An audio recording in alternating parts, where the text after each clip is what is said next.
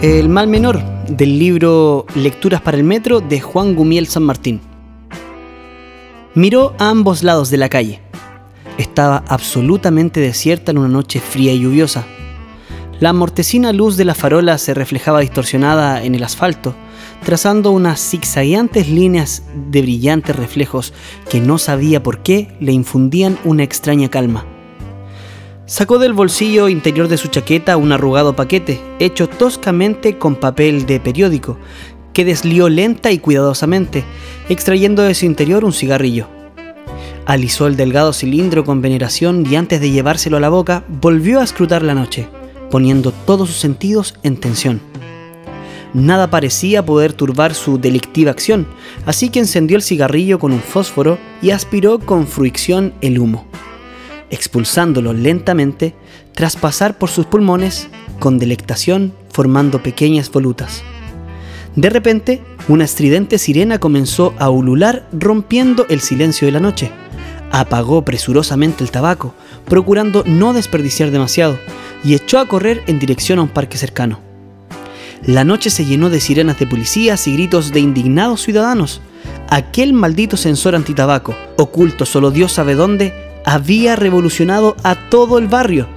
Toda la ciudad estaba llena de ellos, con la intención de alertar a la brigada antivicio de cualquier infracción que se pudiera cometer contra la ley de salud pública que castigaba con severas penas de reclusión el consumo de tabaco.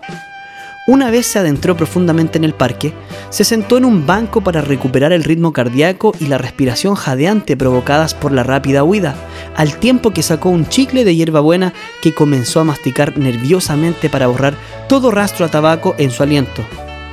Mientras se tranquilizaba, sus sentidos estaban alerta. Mierda de mundo es este, pensaba. Recordó su detención hacía meses. La cara del juez que le acusó de contaminación severa de la atmósfera, todo por haber sido sorprendido fumando en el retrete de una estación de autobuses. ¡Ja! ¿Contaminación? recordaba indignado. ¿Acaso no era mayor polución el olor que se respiraba en aquellos lavabos que estuvo a punto de desmayarle apenas los pisó? ¿Y los muelles de embarque de pasajeros? Con los autobuses en marcha y despidiendo de sus tripas toneladas de monóxido de carbono. Pero solo se perseguía a los fumadores.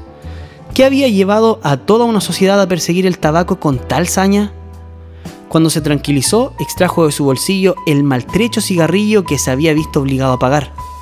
Lo volvió a encender, ocultando lo más posible entre sus manos la llama del fósforo, encerrándola en la cavidad formada entre sus manos, a la que acercó el extremo del cigarrillo, apagando el fuego con el humo de la primera bocanada. Siguió ocultando la brasa del tabaco en la misma oquedad, consciente de que en aquella oscuridad le delataría a cientos de metros acudió a su mente el recuerdo de algo que había leído hace años y que narraba el porqué de la costumbre de no encender más de dos cigarrillos con la misma cerilla. Al parecer, según creía recordar, aquella leyenda se había generado en la Primera Guerra Mundial y decía que los francotiradores se alertaban cuando veían brillar la llama de un fósforo en las trincheras enemigas.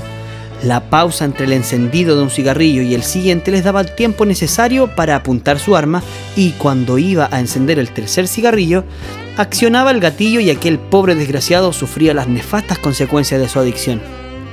Mientras gozaba del placer de fumar, vino a su mente el recuerdo de su internamiento en el Centro Clínico de Desintoxicación de Fumadores, al que le envió aquel implacable juez.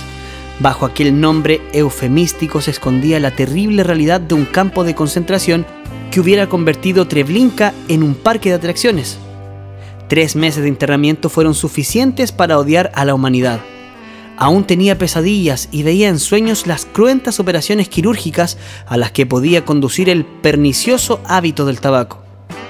Comparadas con aquellas imágenes, las que acompañaron por un tiempo a los paquetes de tabaco en una época ya remota, eran cromos de Disney, con la salvedad de que éstas uno podía evitarlas no mirando o introduciendo el paquete en una funda que las ocultara, mientras que en aquel encierro uno no podía sustraerse en su visión, pues ni siquiera podía cerrar los ojos ni parpadear por el ingenioso mecanismo que utilizaban para mantener los ojos abiertos. Todavía temblaba pensando en las duchas de agua fría a cualquier hora del día o de la noche, las largas carreras por el campo hasta echar el bofe y el amargo aguachirle de verduras que constituía la básica y única alimentación. En tres meses de reclusión su peso se había reducido a 39 kilos y su imagen semejaba a las que había visto de la liberación de los campos nazi de exterminio, salvando las distancias entre ambos recintos de internamiento. Un escalofrío recorrió todo su cuerpo al recordar aquello y se juró que nunca más volvería a un lugar como aquel, consciente de que no sería capaz de volver a soportarlo. Una gran tristeza y una terrible desesperanza se apoderaron de él. Apagó el cigarrillo, ya consumido al máximo, y con la cara oculta entre las manos lloró espasmódicamente. Cuando su espíritu se serenó, aún permaneció un rato sentado, mirando las lejanas y melancólicas luces de la ciudad que se veían más allá del horizonte, dibujado por la línea de los árboles. La fina lluvia había calado sus ropas, pero no sentía frío. Miró el reloj. Eran cerca de las 3 de la madrugada, pero afortunadamente aquella mañana era festiva y no tenía que acudir a trabajar. Se levantó y comenzó a caminar lentamente por una senda. Había dejado de llover y un pesado silencio llenaba todos los rincones. El ozono del aire y el olor a tierra mojada le trajeron el lejano recuerdo de su infancia y de otros tiempos mejores. Al doblar por un sendero, la imagen de dos policías frente a él le sobresaltó. Sin saber por qué, echó a correr, desoyendo las órdenes de alto. El sonido de un silbato rasgó la noche y todo el parque se llenó de gritos, agentes y reflectores. Desesperado, siguió corriendo para alejarse de todos aquellos policías, pero uno de ellos le cayó encima cuando menos lo esperaba y le inmovilizó en el suelo. Inmediatamente se vio rodeado por docenas de hombres uniformados. Fue conducido a la comisaría e interrogado después acerca de un asesinato en el parque, del cual lo ignoraba todo. Pensó que era mejor acusarse del crimen, así no se tomarían la molestia de averiguar que él había acudido al parque para fumar y que era el causante de la alarma que se había disparado unas horas antes al activarse el detector de humo de tabaco. Al fin y al cabo siempre era preferible una condena de varios años en una confortable cárcel estatal por un asesinato de dos años en un centro clínico de desintoxicación, pena que conllevaba la reincidencia. Estaba seguro de que no podría resistirlo, así que le pareció la primera opción mucho más conveniente. Suspiró profundamente y se puso resignado a disposición del Tribunal de Causas Penales. Pensó, jodido pero contento.